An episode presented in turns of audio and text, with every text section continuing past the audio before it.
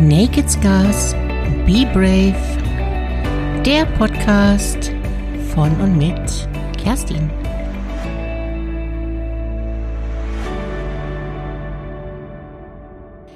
Hallo du, schön, dass du wieder reinhörst. Wie geht es dir genau in diesem Moment? Hast du dir heute schon mal so richtig Zeit für dich genommen, um dir persönlich diese Frage wahrhaftig zu beantworten? Oder bist du eher in der Ablenkung, um nicht still mit dir selbst sein zu müssen? Manchmal kann das so richtig herausfordernd sein, oder? Genau da möchte ich mit dir heute hinschauen. Lass uns das einfach mal gemeinsam wagen. Lass uns das richtig mutig angehen. Bereit? Bevor wir das machen, lass mich doch noch kurz erzählen, wie es mir heute so geht. Jo, also, ich gestehe, es ist nicht so einfach, nicht zum Handy zu greifen und nach den neuesten Neuigkeiten zur aktuellen Welt mit Corona zu schauen. Wie haben sich die Zahlen wohl zu gestern entwickelt? Besonders interessiert mich hier seltsamerweise der Stand in Amerika, weil ich das Gefühl habe, dass sich hier ein katastrophaler Verlauf abzeichnen wird. Nicht zuletzt wegen der vielen nicht krankenversicherten Menschen und der gesundheitlichen Versorgung, auch wegen möglicher Übergriffe durch Frust und Wut und dass die Bevölkerung sich vermehrt Waffen zulegt. Das macht mich echt nachdenklich und macht mir große Sorgen. Und nicht zuletzt wegen der Entzauberung von Trump. Entwaffnet durch einen Virus. Wer hätte das noch vor einem Monat gedacht? Dass sich in einer so dermaßen schnelllebigen Zeit die Zeit tatsächlich noch viel schneller drehen kann. Dass so dermaßen einschneidende Veränderungen in dieser Größenordnung in so einer kurzen Zeit möglich sind. Und das nicht nur in der Vorstellung, sondern einfach auch real. Ansonsten merke ich schon jetzt eine echte Entspannung. Ich fühle mich nicht mehr so eingeschnürt und eng auf der Brust und kann wieder so, so richtig tief durchatmen.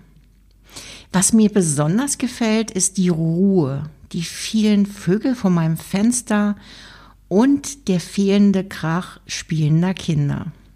Sorry. Aber ich muss hier und jetzt ehrlich gestehen, dass das sonst für mich ein echter Stressfaktor ist. Asche auf mein Haupt. Wenigstens gebe ich das auch offen zu. Ich mag es auch, dass, dass es die Tage nochmals so richtig kühl wird und so ein starker Wind weht. Ganz wunderbar.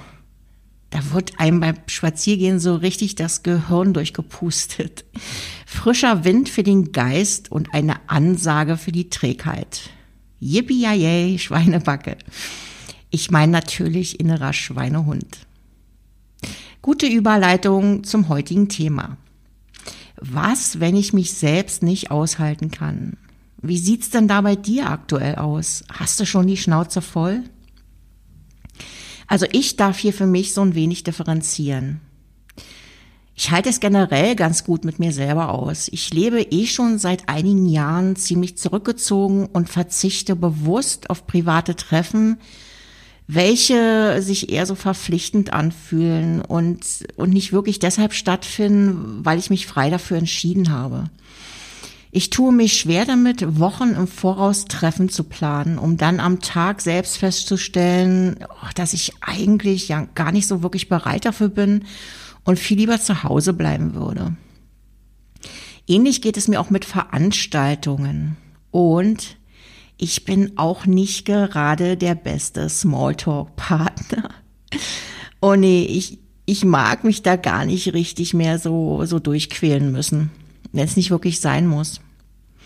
Also von daher hat sich so meine Situation nicht so wirklich gravierend geändert zu Hause zu bleiben, ist für mich so überhaupt kein Problem. Und mit mir selbst allein zu sein und in der Stille zu sitzen, auch nicht. Also ganz im Gegenteil, ich mag das total gerne. Und ich kenne auch keine Langeweile, sondern genieße es, einfach wenig Verpflichtungen zu haben. Also das gelingt mir wirklich gut. Womit du mich aber immer verführen kannst, sind gute, tiefgründige Gespräche. Da werde ich so richtig hellwach und lebendig. Die können dann schon mal ein paar Stunden dauern. Ähm, ja, die ein oder anderen unter euch, die schon mal persönliche Gespräche mit mir geführt haben, können es vielleicht gut nachvollziehen. Ach ja, also so tiefgründige Gespräche und gute Musik, das ist so der Seelenbalsam schlechthin für mich. Überhaupt bin ich ein Fan von geistiger Nähe. Diese lässt sich auch über Distanzen sehr gut leben und ist so nicht an so ein physisches Beisammensein gebunden. Doch das ist ja bekanntlich bei jedem ein bisschen anders. Mir ist schon bewusst, dass es viele Menschen da draußen gibt, die sich ohne körperliche Nähe wirklich einsam fühlen. Wie geht's dir denn damit so? Wo ich jedoch so meine Probleme habe, sind die wahren Emotionen, die ich gerade spüre, wirklich zuzulassen und das dann auch auszuhalten. Mir das quasi zu erlauben und zu sagen, dass es auch völlig okay ist, wenn ich zum Beispiel gerade Angst habe. Ich habe sehr, sehr gern die Kontrolle. Also ich denke, das geht dem einen oder anderen da draußen auch so. Gerade jetzt fällt mir das wieder sehr stark auf, weil ich täglich damit kämpfe, nicht von der Angst aufgefressen zu werden. Was kommt da noch alles auf mich zu? Wie wird es einfach weitergehen? Was mache ich in ein paar Monaten? Angst frisst Klarheit und Vertrauen. Angst frisst auch meine Kreativität. Angst macht mich, macht mich eng und starr. Und in solchen Momenten mag ich mich wirklich so gar nicht aushalten. Da mag ich mich so rütteln und schütteln oder mir zeitweise auch in den Allerwertesten kicken. Ja, so richtig, richtig rein in die Schweinebacken. Yippie Ja, äh, und was tue ich dann, damit das aufhört? Na klar, ich gehe in die Ablenkung. Ach, was läuft denn heute Neues so im Fernsehen oder auf Netflix? Ah ja, wie sehen die aktuellen Entwicklungen zur Krise aus? Statt geistigen Output zu generieren, schaufle ich mir haufenweise Input ran. Vorgekautes macht, macht es für mein Gehirn viel, viel besser verträglich und braucht nicht mehr so viel eigenes Gehirnschmalz. Leider ist es dann auch völlig frei von meiner eigenen Meinung und vor allem von meinen Bedürfnissen, also völlig frei von mir selbst. Und das kann ich so gar nicht an mir aushalten. Diese Selbsthypnose und dieser Selbstbetrug, der da stattfindet. Aber warum tue ich das? Dafür gibt es natürlich auch einen Grund. Um diese Frage wirklich ernsthaft und wahrhaftig zu beantworten, muss ich viel tiefer gehen und schauen, was denn tatsächlich hinter der Angst steckt. Worum geht es wirklich? Ich hatte da das gestern in der Episode schon so angerissen. Mal abgesehen davon, dass sich derzeit die Welt so stark und schnell verändert, sind es bei mir nicht die wandelnden Umstände, welche mich so sehr verunsichern, sondern die Befürchtung, die Veränderungen, welche sich dann, welche dann für mich nötig wären, auch tatsächlich stemmen zu können. Ich habe schlicht und einfach die Angst, irgendwie dabei auf der Strecke zu bleiben. Selbst wenn ich in meinem Leben schon vieles gemeistert habe und ich mich insbesondere auf mich selbst immer sehr, sehr gut verlassen konnte, habe ich eben auch in den vergangenen Jahren die andere Seite erfahren dürfen.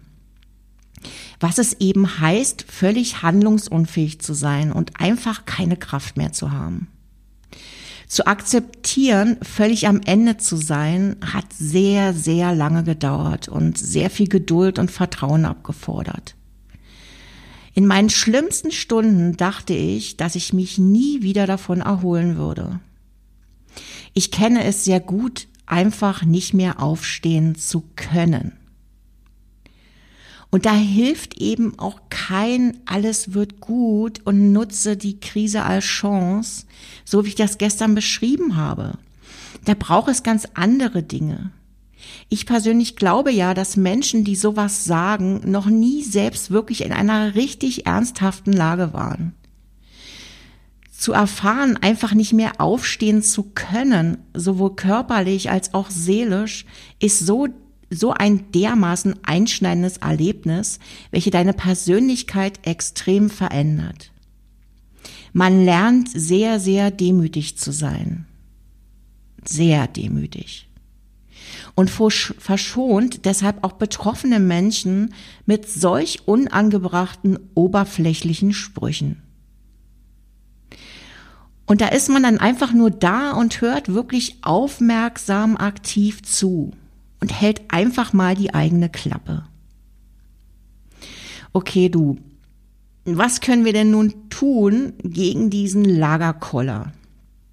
Ja, weiß ich nicht. Du müsstest das wahrscheinlich für dich einfach selber herausfinden, was dir einfach im Moment gut tun würde. Ich kann dir jetzt gerade einfach nur erzählen, was ich dagegen mache. Es hat wirklich ein wenig gedauert, bis ich drauf gekommen bin. Ganz einfach, in Bewegung bleiben. Klingt so banal, hat aber eine geniale Wirkung bei mir. Schon seit längerer Zeit laufe ich täglich, oft zweimal am Tag, die gleiche Strecke. Ja, das sind so zwischen fünf und sieben Kilometer. Die Strecke ist natürlich total einfach und unbeschwerlich. Und ich muss dann beim Laufen auf nichts weiter achten. Meine Beine tragen mich also quasi schon automatisch durch die Gegend. Beim Laufen höre ich dann noch so meine speziellen Power-Songs, also Musik, die mich wirklich bewegt, die ich sehr, sehr gerne höre und die, die mich auch in meine Emotionen bringt. Musik ist für mich der Türöffner schlechthin. Dabei kann ich mich so richtig fallen lassen und auch mal so verlieren, so loslassen und die Kontrolle abgeben. Die Kombination von Bewegung und Musik lässt mich auch in meine Kreativität kommen. Die Gedanken kommen ins Fließen und ich fühle mich auch aktiv zu sein. Das tut mir wirklich gut. Danach fühle ich mich befreiter und habe sogar an guten Tagen auch noch einige wertvolle Impulse mit auf den Weg bekommen. Also ich kann das nur wirklich wärmstens empfehlen. Finde für dich die Aktivität, welche dein Innerstes, welches, welches dich in dein Innerstes schauen lässt und dir richtig neue Kraft schenkt. Das ist so, so wertvoll die Tage. Ich glaube, jeder von uns hat da irgendwas, was wirklich hilft. Und sei es nur von wegen dem, der Boxsack, den du dir in dein Wohnzimmer hängst, wie auch immer. Finde für dich das, was dir neue Kraft schenkt. Also, mach es gut, tu dir selber gut und ich freue mich auf morgen. Und du weißt ja, nur die Harten kommen in Garten. Be brave.